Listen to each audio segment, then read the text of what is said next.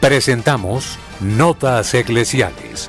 La entrevista, la noticia, la crónica, el acontecimiento y la realidad de la Iglesia en Colombia y en el mundo. Bienvenidos.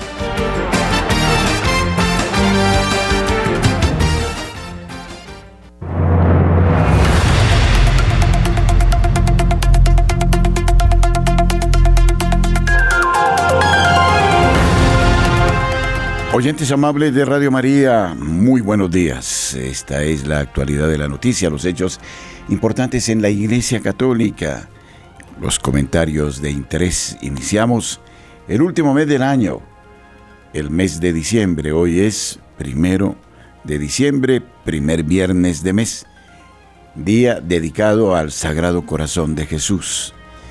Que este mes nos sirva para intensificar nuestra experiencia del amor infinito de Dios.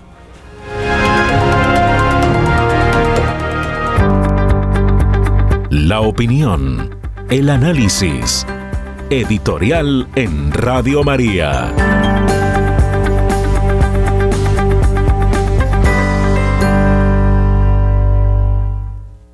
Cuando se vive la experiencia del desierto, no hay puntos de referencia. No existen las seguridades humanas. De nada sirven las propuestas que hacen los hombres en la política, en la economía o en lo religioso.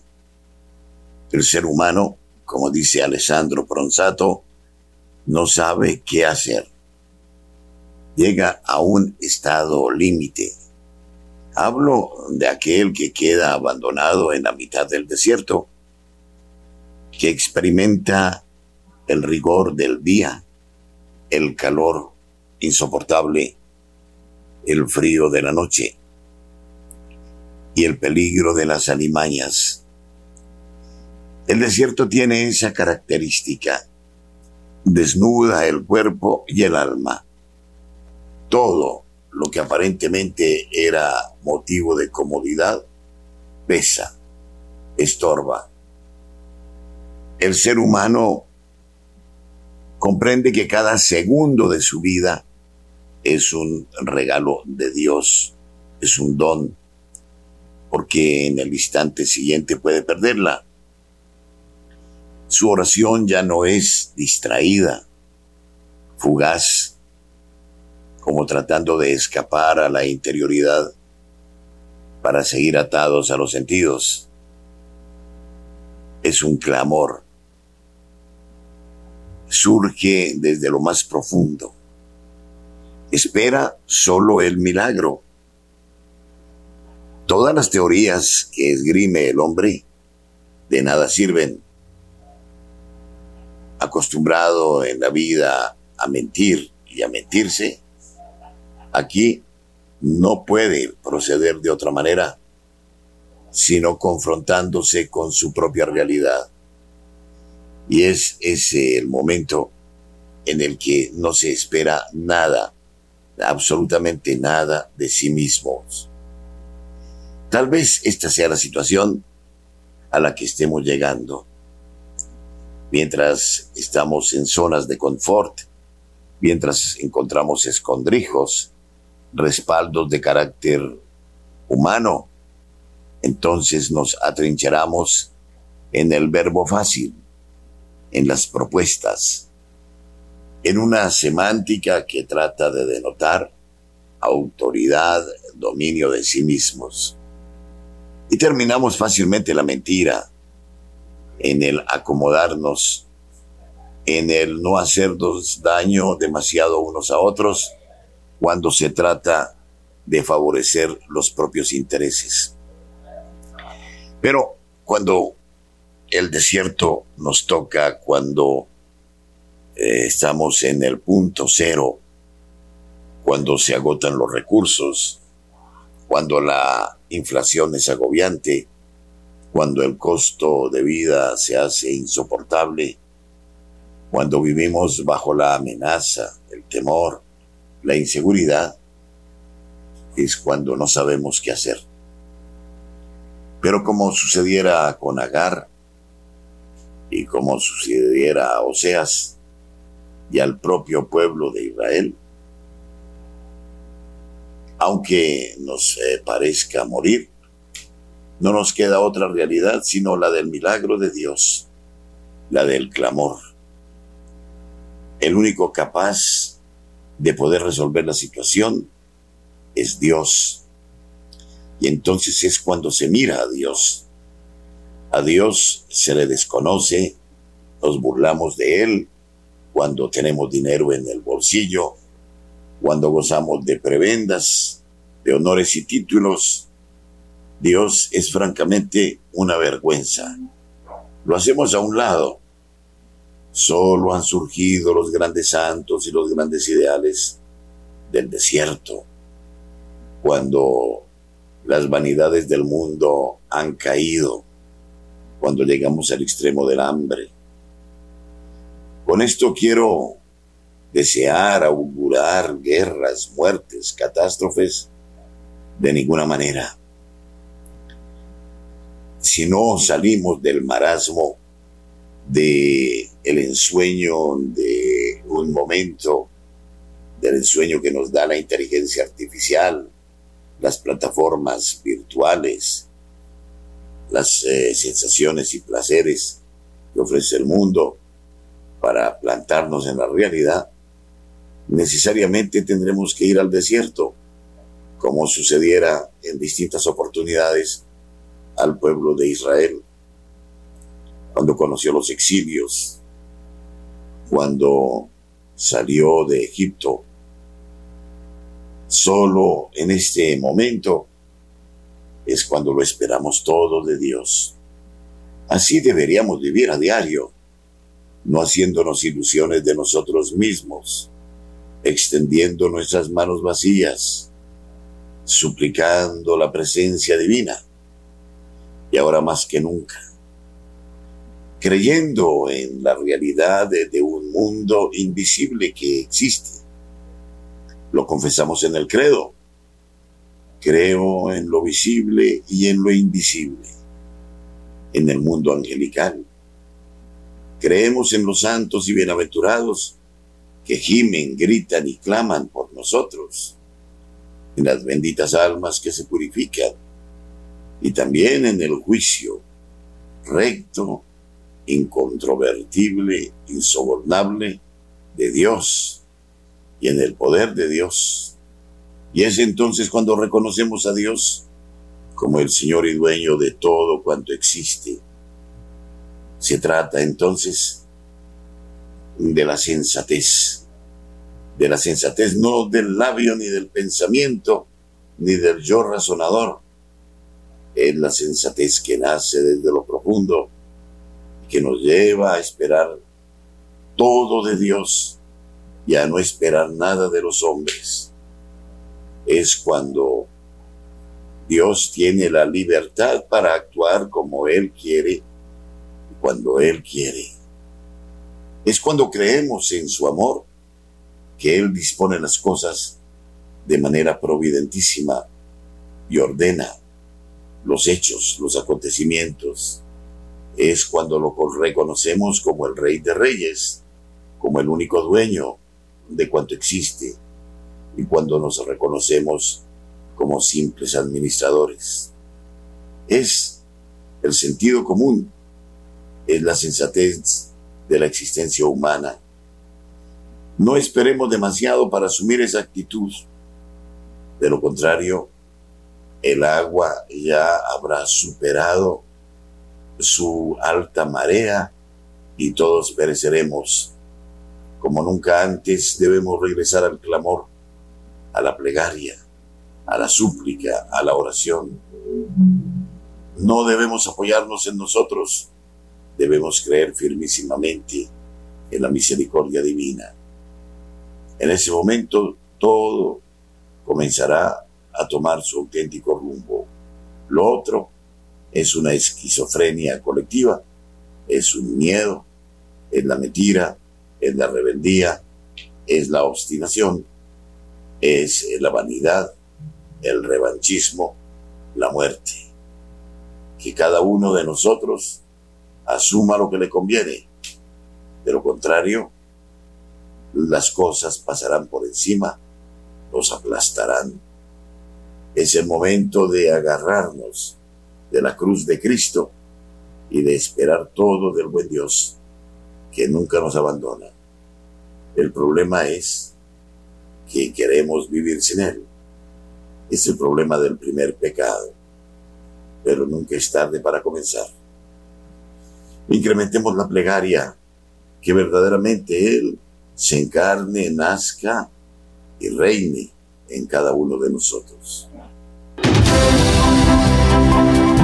Nuestros corresponsales tienen la palabra en Notas Eclesiales.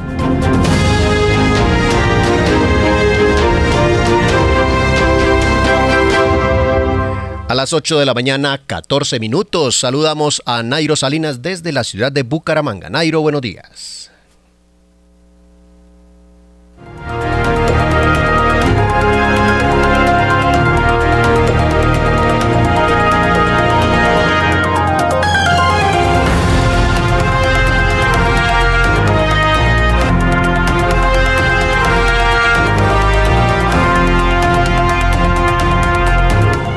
Muy buenos días para todos los oyentes de Radio María. Iniciamos contándoles que hay molestia de los estudiantes de la Universidad Industrial de Santander por posible aumento en el precio de la matrícula y que los llevó a protagonizar algunos disturbios dentro de la universidad. La razón es que según Byron León, representante de los estudiantes de la institución académica, se conoció el acuerdo 080 en el que se aprobaría un aumento que llegaría al 1100% en el precio de la matrícula para los estudiantes nuevos del primer semestre de 2024 lo que afectaría no solo el bolsillo de los, de los alumnos, sino la posibilidad de que muchos se inscriban a los diferentes programas académicos. Lo que preocupa es eso, que el valor base de la matrícula pasaría de 140 mil pesos a 1.700.000 pesos. Eso ampliaría las brechas de acceso a la educación superior y nos deja preocupaciones por el futuro de la universidad, dijo León. Por este posible aumento, en las últimas horas hubo protestas en AUIS. Se pintaron grafitis en, varios puntos de la universidad exigiendo el pronunciamiento de las directivas de la universidad, toda vez que para el primer semestre del 2024 ya se han inscrito 11 mil personas que se verían afectadas con el aumento en el costo de la matrícula. ¿Qué dice la UIS? A través de un comunicado de prensa de dos hojas, la institución académica se refirió al sistema de liquidación de matrículas para los programas académicos de pregrado presencial. También se refirió al tema Gerardo Latorre, vicerrector de la UIS, quien explicó que en efecto hubo un cambio en la liquidación de las matrículas porque era necesario ajustarse al mecanismo de focalización CISBEN 4. Mientras tanto, la universidad eh, entra en plenaria, ahorita está en cese de actividades y esperemos que haya una pronta solución. Cambiando de tema, eh, rápidamente vamos a tener en Bucaramanga, eh, Florida, Florida, Blanca y Girón, o el acueducto metropolitano más bien, anuncia que el próximo fin de semana fue programada una suspensión en el servicio de agua potable a estas regiones, a estos tres municipios. Afectará a cerca de 50 mil hogares.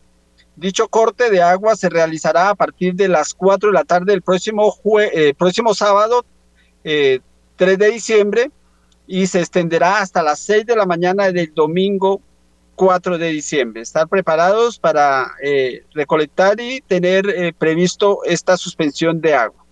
Finalmente les contamos a Cirra eh, una historia de vida que tiene encantados a los comerciantes productores del corregimiento del Paujuil, zona rural del municipio de Matanza. Pues un emprendimiento que nació en medio de la crisis del COVID, que produjo el COVID, ha logrado emplear a más de siete familias del sector. Eh, Magda Manrique Pacheco es la representante legal del proyecto Productos San Vicente, que comenzó con un mercado puerta a puerta y ahora encamina negociaciones con cadenas de supermercados de talla nacional.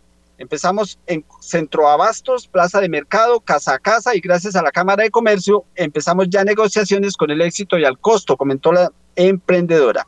Madres de cabeza de familia, madres cabeza de familia son quienes están detrás de este emprendimiento. Los pequeños productores no se animan a sembrar porque es muy bajo el valor del producto. Con esta propuesta se motivan ya que estamos quitando cuatro interventores y llevando directamente a grandes superficies y los valores son diferentes, comentó la emprendedora.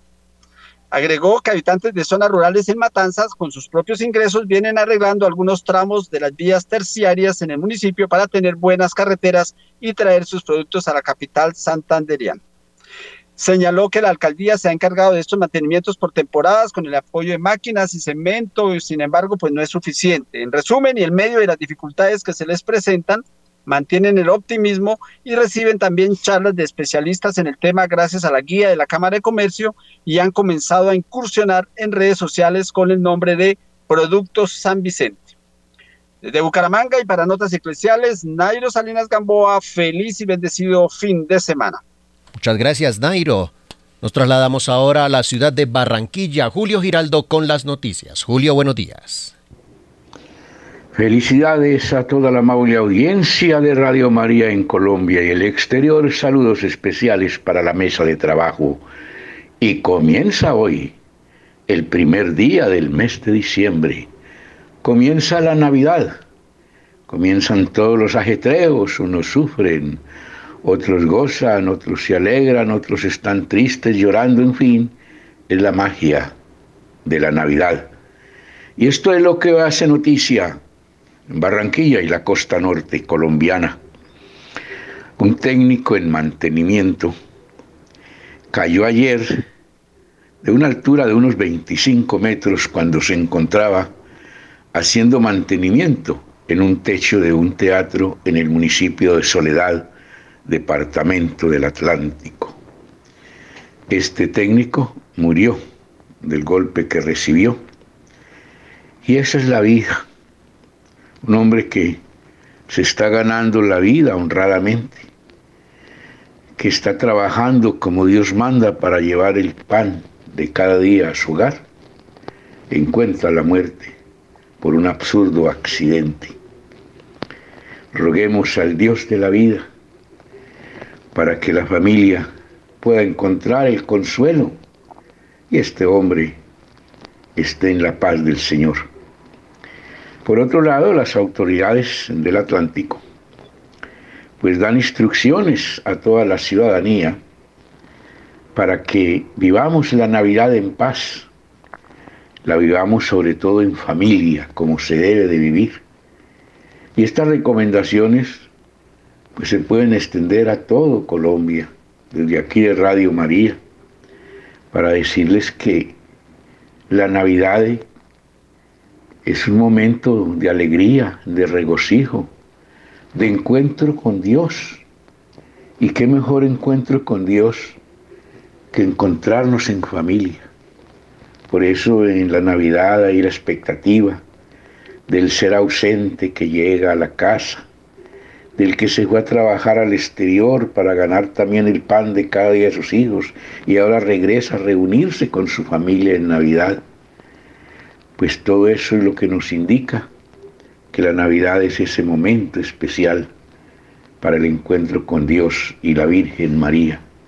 Y es la mejor forma de poder vivir la Navidad.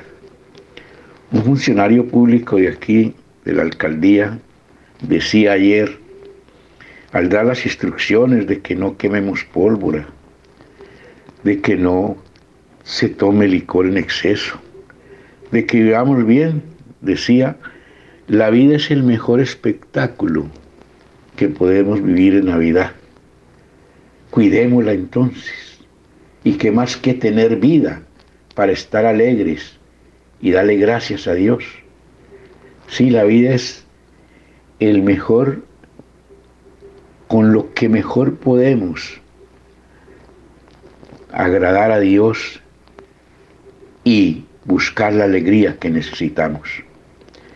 Bueno, con estas sencillas palabras de que vivamos este mes muy alegres y que lo vivamos en familia y no demos noticias negativas, que es lo que se presentan en todos estos días.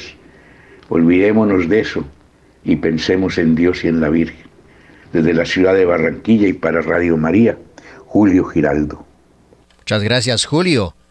Nos trasladamos ahora a la ciudad de Medellín, la ciudad alumbrada de Medellín. José Luis Hernández con las noticias.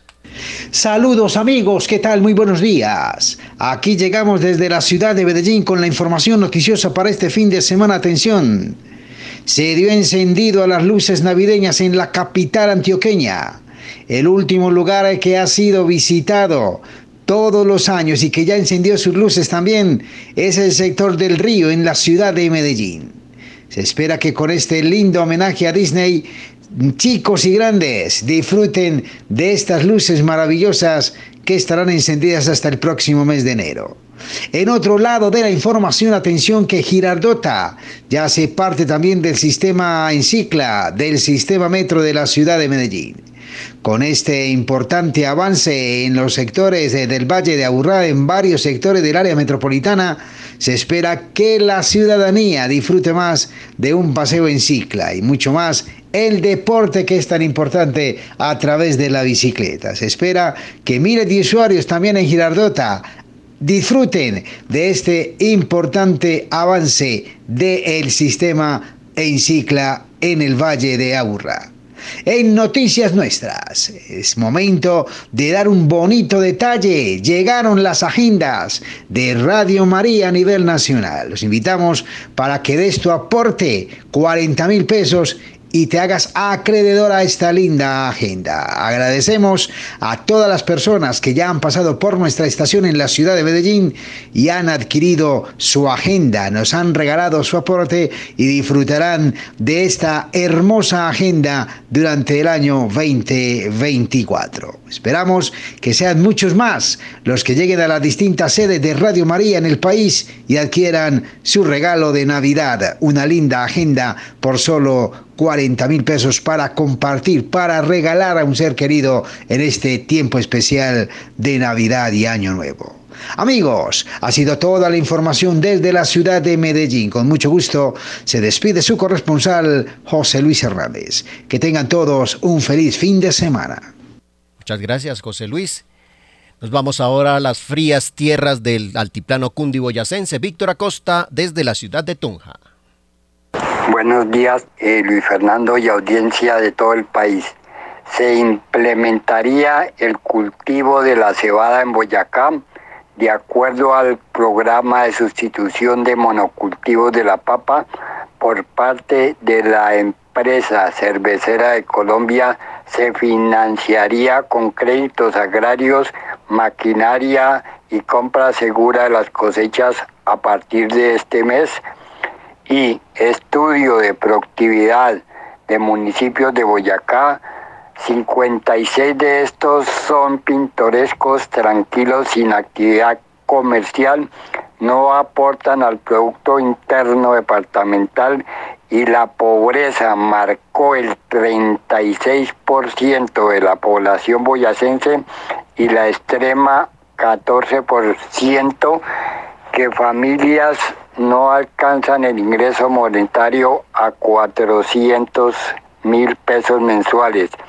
y la Aerocivil autorizó vuelos diarios en aeropuertos de Paipa y alternos del occidente, Muso, El Espino en el norte, Sogamoso, Satena hará vuelos diarios para y a todos los destinos nacionales. Y en deportes, Boyacá quedó en el cuarto lugar en Juegos Nacionales en materia de medallería que se realizaron en el departamento de Risaralda, Pereira y otras ciudades. Y mañana viernes se prenderán los alumbrados de la Plaza de Bolívar y se están finalizando actividades escolares y grados de colegios esta semana todos los días y el Teatro Boyacá volvió a abrir sus puertas y se encuentra en funcionamiento y en el FIC están llevándose en distintas actividades desde Tunja y para Radio María un feliz día y un buen comienzo de mes de diciembre. Muchas gracias, Víctor. Cerramos la información de nuestros corresponsales desde la ciudad de Cali con Marta Borrero. Buenos días, Marta. Hola, ¿qué tal? Muy buenos días, amada familia de Radio María. Iniciamos hoy el mes de diciembre, un mes que contiene el maravilloso don de la encarnación de nuestro Señor, el nacimiento de nuestro Señor.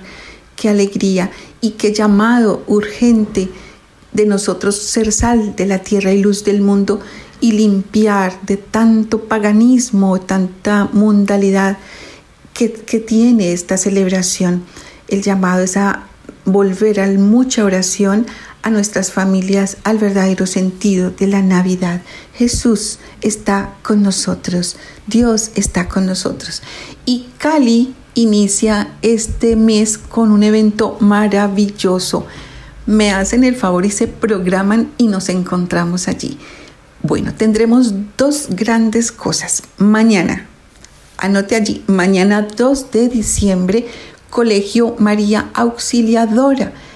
Desde las 8 de la mañana y hasta las 6 de la tarde, allí en este colegio que queda en el barrio Miraflores, tendremos el día Medjugorriano, segundo encuentro de oración. Así es, el apostolado María Reina de la Paz está invitando con María Rose eh, a celebrar este día Medjugorriano. Tendremos a Medjugorje entre nosotros en Santiago de Cali mañana, 2 de diciembre, Colegio María Auxiliadora, con una donación de 65 mil pesos para estar todo el día, grandes ponentes, grandes sacerdotes, maravillosos laicos con testimonios hermosos como Taliana Vargas, sí, la esposa de nuestro alcalde Alejandro Eder.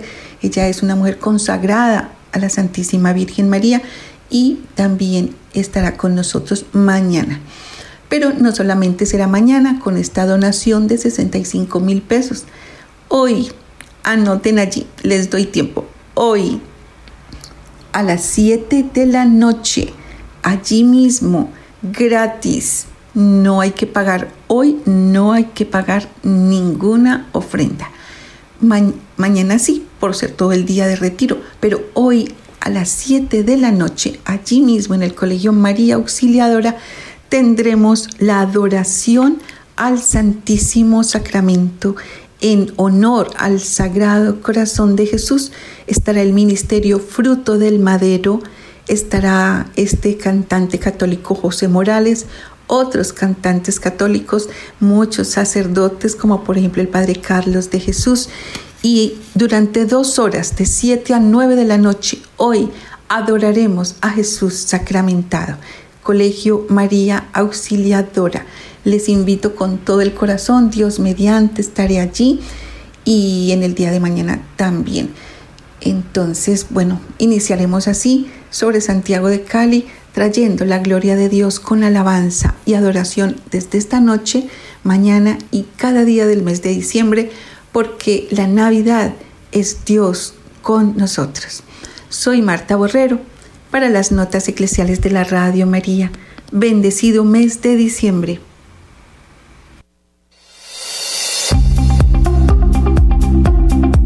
En el satélite Radio María, en Colombia, la gracia de una presencia.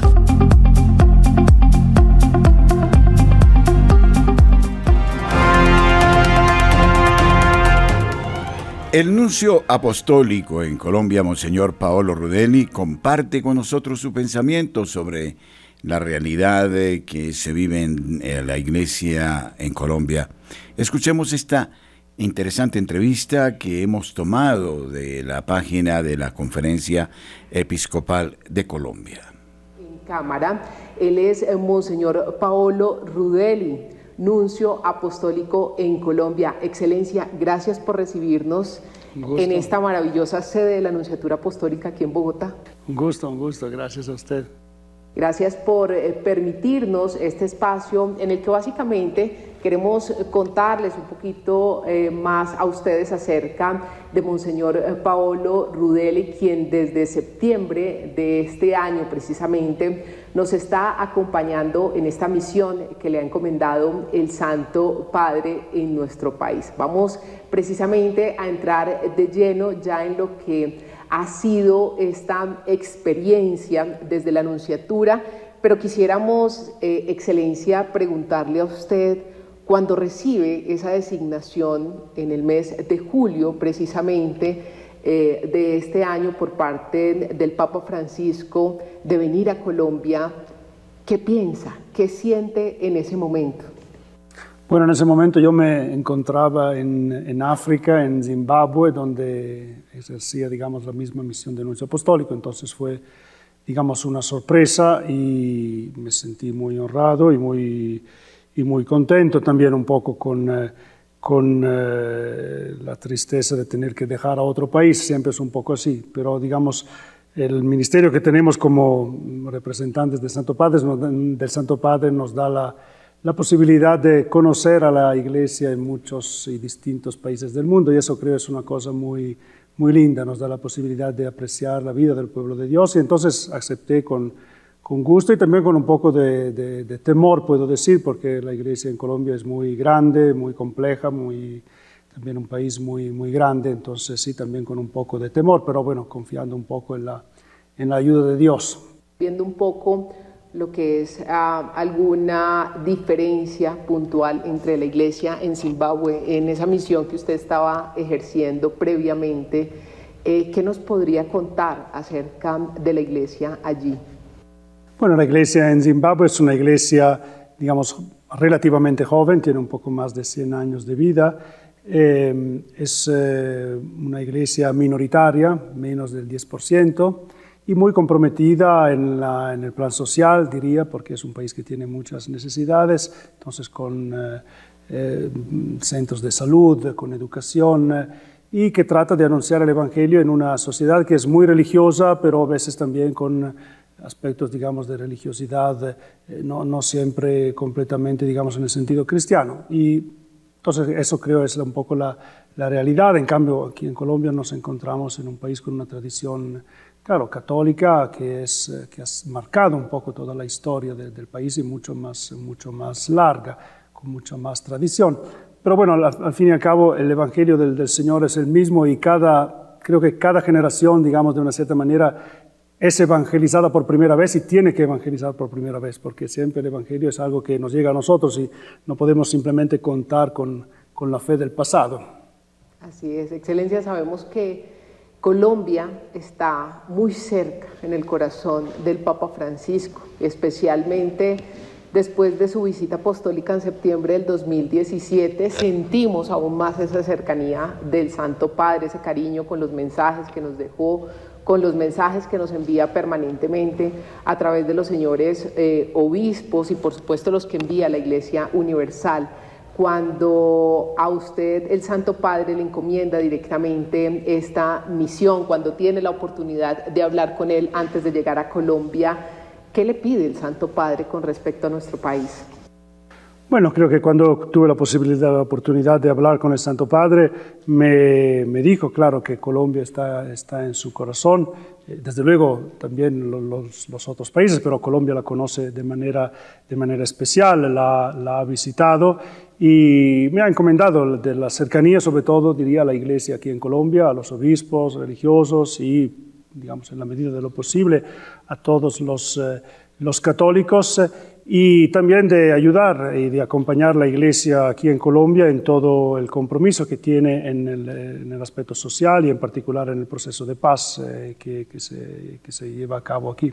Muy bien, Excelencia, sabemos que apenas usted lleva dos meses prácticamente en el país, pero ya ha tenido la posibilidad de sostener algunos acercamientos, algunos encuentros muy especiales con los señores arzobispos en algunas de las provincias, algunas de las jurisdicciones y también con miembros de la comunidad. Hablamos concretamente eh, del caso eh, de Santa Fe de Antioquia, la arquidiócesis de Santa Fe de Antioquia, hablamos de la arquidiócesis de Cali y la arquidiócesis de Villavicencio, donde estuvo también allí entregando los eh, palios arzobispales. ¿Qué nos podría contar acerca de ese primer acercamiento a la iglesia en el territorio y a esa misión que se desarrolla ahí, pero también a la realidad de estas comunidades? Creo que ha sido muy importante para mí, para conocer un poco más de cerca realidades muy distintas de iglesia y de, vida social. La entrega del palio es, eh, el palio es una, eh, digamos, una insignia litúrgica que, que, el Santo Padre entrega a los nuevos arzobispos, nuevos, es decir, nombrados en el último, en el último año, y tuve esa oportunidad eh, en las tres arquidiócesis que usted mencionaba.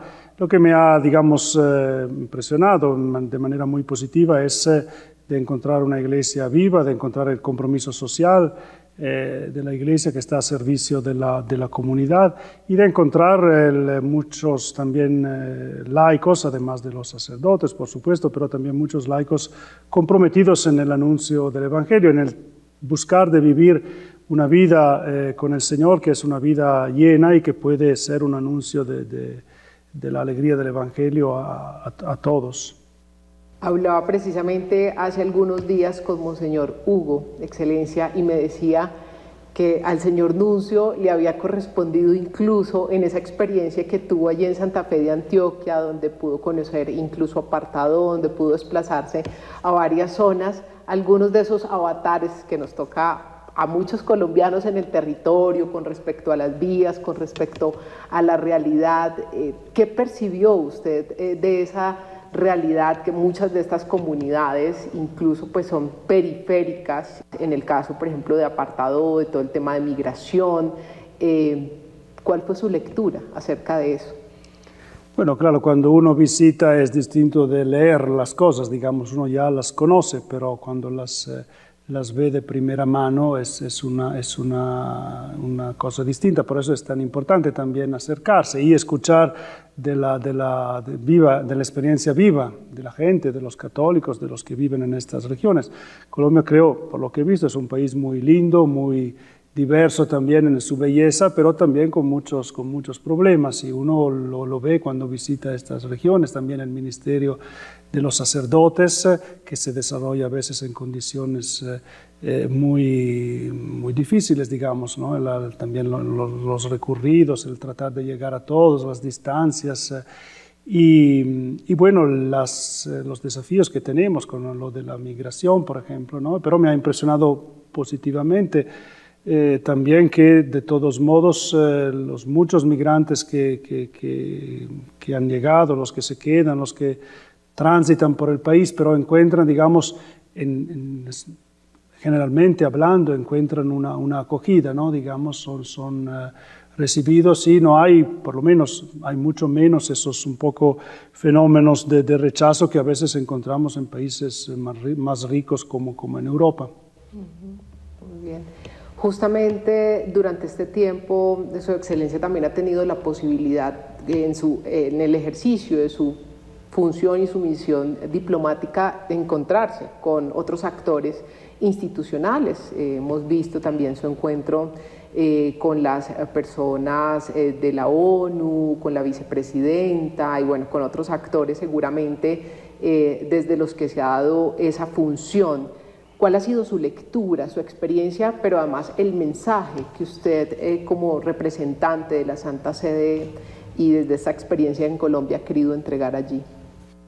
Una lectura creo positiva es que a pesar de las uh, diferencias que existen en muchos actores internacionales, digamos, uh, la, creo que todos aquí en Colombia están comprometidos para el bien de este país y para apoyar uh, todo esfuerzo para que eh, se pueda llegar de verdad a una paz, a una reconciliación. Y eso creo es positivo. El mensaje que he recibido antes de todo es que todos valoran mucho lo que la Iglesia está haciendo en los territorios y también a nivel de, de la conferencia episcopal. Y el mensaje que yo he dado es el mismo que le decía antes, es decir, que el Santo Padre está eh, apoyando todo esfuerzo, digamos, y todo esfuerzo en particular de la Iglesia, pero eh, más en general de la sociedad colombiana, para que se pueda caminar eh, hacia la, la reconciliación, la paz en este, en este país.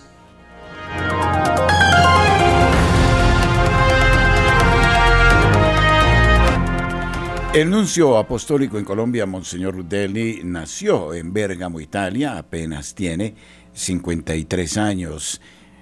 Su anterior eh, nunciatura estaba en Zimbabue, ya en eh, la parte sur de África y muy cerca del Océano Índico.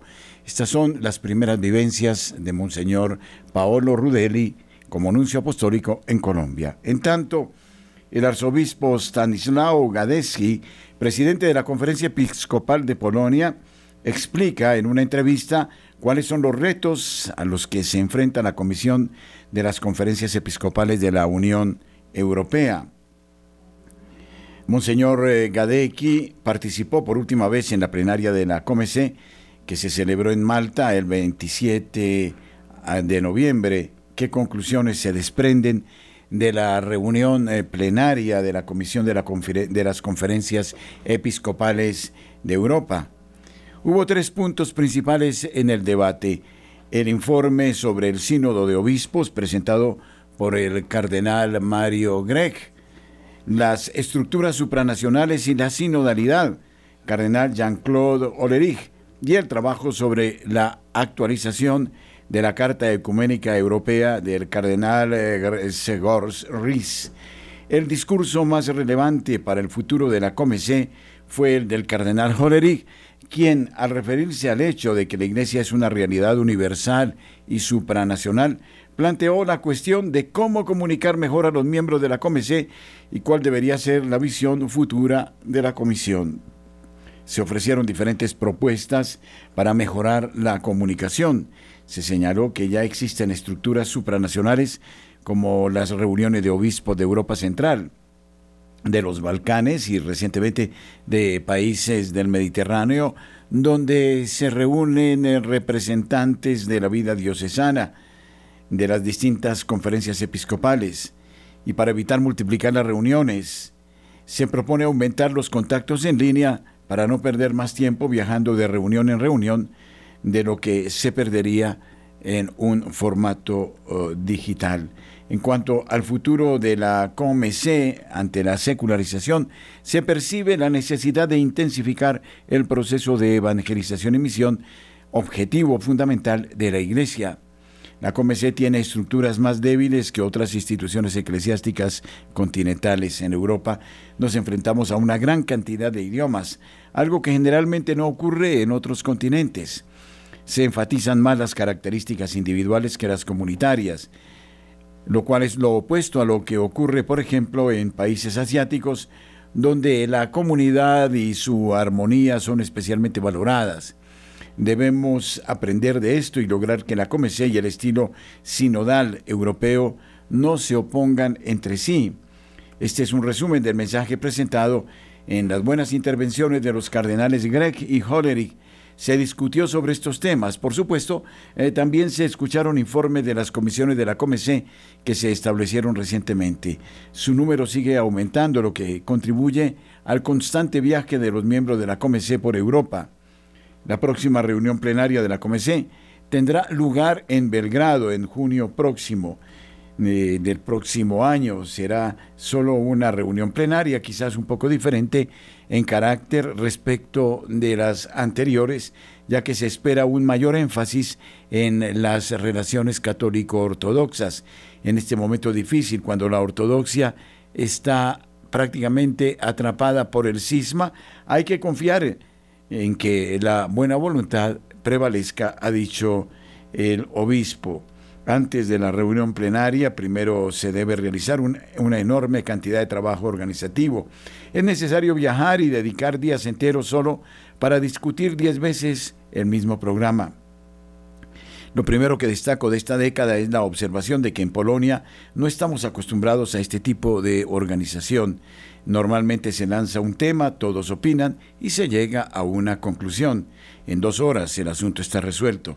Aquí se diseña un programa para días soleados y el mismo programa con cambios para días lluviosos. Requiere mucha paciencia, calma y dedicar horas antes de llegar a cualquier punto de realización, ha dicho el arzobispo que es eh, presidente de la conferencia episcopal eh, polaca, Monseñor Gadecki. Amable oyente en Internet, Radio María de Colombia es www.radiomariacol.org. En cualquier lugar del mundo, usted nos puede sintonizar y hacerse apóstol de esta causa, dando a conocer a otros amigos esta página.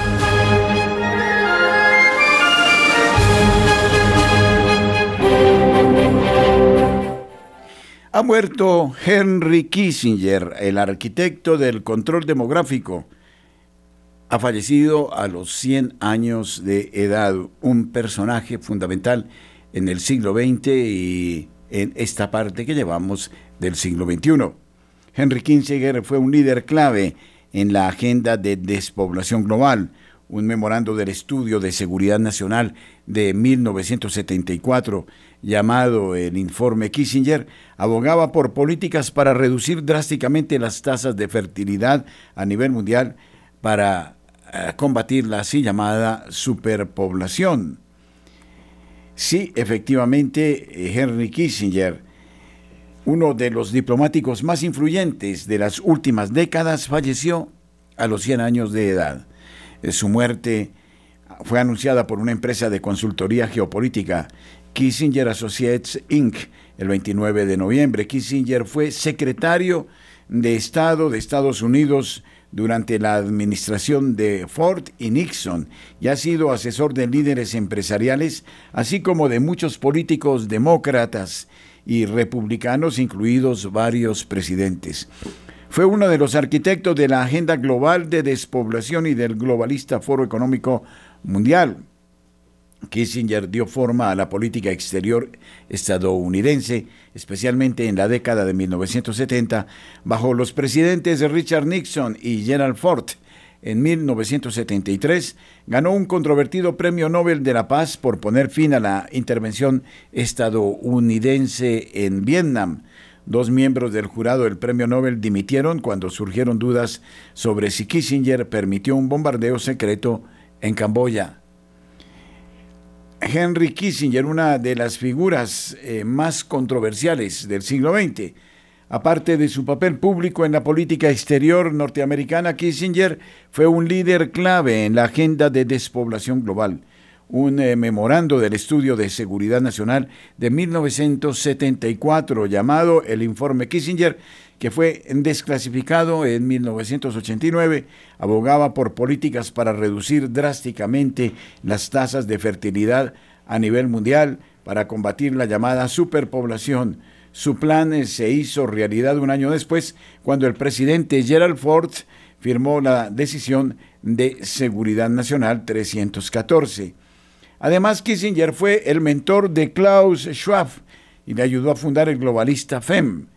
Poco después del comienzo de la crisis de COVID en 2020, Kissinger pidió un orden eh, post-coronavirus global y recomendó una remodelación del orden global similar al plan de Klaus Schwab, que se publicó ese mismo año en su libro COVID-19, El Gran Reinicio.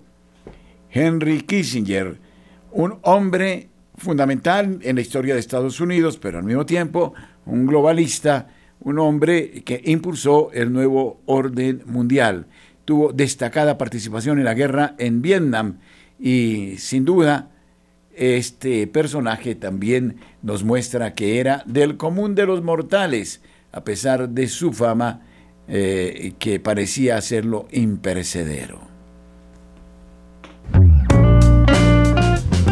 Celebramos los 27 años de Radio María en Colombia les presentamos a todos ustedes la nueva Agenda 2024 conmemorativa a San José. Es un regalo que todos debemos tener. Ofrécela a tus hermanos, a tus amigos, por Navidad o por Año Nuevo. Adquiérala ya en todas las oficinas de Radio María en el país por tan solo 8 minutos para apoyar la evangelización. 8 minutos que usted le regala a la Madre de Dios la nueva agenda Radio María 2024. 27 años de Radio María en Colombia es gracia y presencia. En Colombia esta es la hora 8.52 minutos. Saludamos a nuestros oyentes en el Caribe colombiano, a nuestra nueva estación Radio María en Cartagena. 1090 kilociclos en amplitud modulada cosa curiosa, la que debemos destacar ahora. Imagínense que prestaron dos millones de euros de las limosnas de los fieles a un invitado papal al sínodo. Esto sucedió recientemente. Para algunos pastores, el inmigracionismo es el nuevo dogma, cueste lo que cueste, incluso en términos económicos. Y en e, Italia estalló el caso Casarini, que parece formar parte del manual a la carta. Hace mucho tiempo que los fieles ya dan poco dinero a la Iglesia Católica al presentar la declaración de impuestos o durante las misas dominicales en las parroquias. La percepción generalizada es que eh, se está haciendo un mal gasto eh, del dinero en el caso de las colosales indemnizaciones de las víctimas de abusos que han vaciado las arcas de grandes diócesis como la de Washington o de Boston o de Texas o que se utiliza para iniciativas escasas o nulas. Lo que ha surgido en los últimos días a raíz de las investigaciones promovidas por la Fiscalía de Ragusa en Italia y sobre un enorme préstamo, más de 2 millones de euros, que algunas diócesis italianas junto con algunas organizaciones vaticanas y con la guía de eminentes eh, cardenales deben incluirse en esta última categoría, entre ellos al presidente de la Conferencia Episcopal Italiana, Matteo Zuppi. Eh, donaron ellos a Luca Casarini y compañía y a su Asociación Mediterránea para las operaciones de rescate de inmigrantes en el mar eh, y no fueron más eh, de cuatro. Cada uno de los obispos implicados donó decenas de miles de euros en las limosnas de, los, de las limosnas de los fieles e incluso se pensó en crear en el futuro una organización para recaudar periódicamente sumas considerables en 100 parroquias de las diócesis implicadas.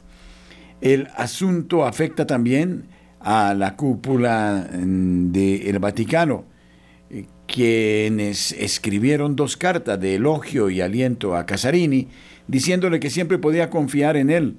Recibió al personal de Mediterránea en el Vaticano, se fotografió con ellos e incluso invitó a Casarini a participar en el sínodo del pasado de octubre como corresponsal eclesial. Casarini y sus amigos ciertamente eh, supieron presentarse como inspirados religiosamente hasta el punto de conseguir un capellán para su barco Mar eh, Jonio, impartiendo enseñanzas de vida evangélica al obispo de Módena, Erio Castellucci, o siendo agradecidos por el obispo de Palermo, Corrado Lorefice, por haberlo evangelizado. También supieron promover reuniones adecuadas y reunir en una especie de red clandestina a una serie de obispos, no solo diocesanos, sino también trabajando en el Vaticano, homogéneos en términos de mentalidad y visión de las cosas del mundo, y en la Iglesia una operación compleja y delicada en eh, sus chats internos, los miembros del grupo no escatiman en nombre de desprecio hacia los obispos que involucran, mientras que frente a los prelados aliados utilizan un lenguaje inspirado y evangélico. Esto podría hacer pensar en una estafa, pero Supi o Lorefice o Castellucci o Mongavero o Hollerich no son ingenuos, ocupan altos puestos a los que no se puede llegar por casualidad, saben navegar en cuestiones políticas y utilizan la discreción, eh, es decir, la capacidad de moverse cómodamente en situaciones de la vida. Esta la situación de un hombre que hizo parte eh, del sínodo de la sinodalidad y que supo eh, tomar eh, ingentes cantidades de dinero que están siendo investigadas en Italia. También se sabe que las salidas de las costas africanas no son desinteresadas, que hay un todo un negocio para la inmigración en Europa que se maneja incluso desde los propios países desde donde parten las caravanas y en nombre de eso se han cometido grandes abusos lamentablemente.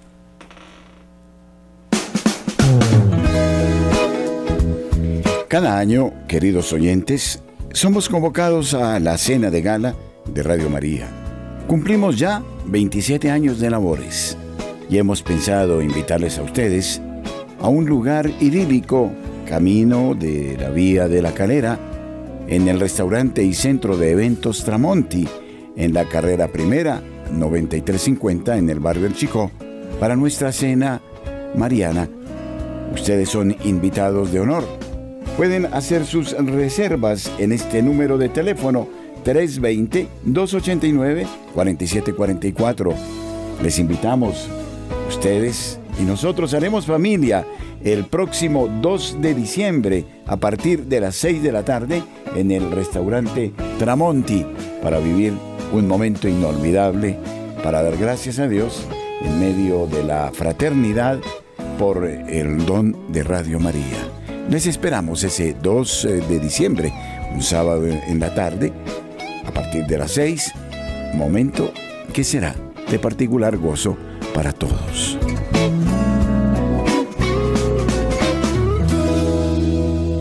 Y digamos finalmente que 30 muertos eh, se han producido tras romperse el alto al fuego entre Israel y Hamas, lamentablemente.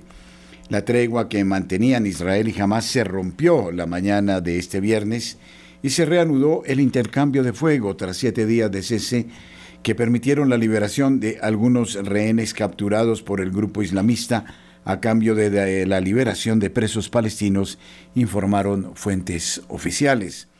Hamas violó la pausa operacional y además disparó hacia territorio israelí. Las fuerzas de defensa israelí han retomado los combates contra la organización terrorista Hamas en la franja de Gaza, informó el ejército israelí en un comunicado. Poco antes de las seis hora local comenzaron a activarse las sirenas antiaéreas en localidades israelíes cercanas a la franja de Gaza. Apenas horas después la cifra de muertos aumentaba trágicamente. Sunak pide pausas humanitarias sostenidas tras reanudarse las ofensivas en Gaza. El primer ministro británico Rishi Sunak ha dicho este viernes que seguirá pidiendo más pausas humanitarias sostenidas después de que se haya reanudado los bombardeos israelíes sobre Gaza eh, en el conflicto con Hamas, donde muchos inocentes lamentablemente están muriendo. Pidamos al Señor, al corazón de Jesús, por la paz en el Medio Oriente. Luis Fernando López, Camilo Ricaurte, este servidor, el padre Germán Acosta, agradecen a ustedes su compañía. Les invitamos a proseguir conociendo la historia de la Iglesia con Francisco de la Iglesia Católica, con Francisco Escobar.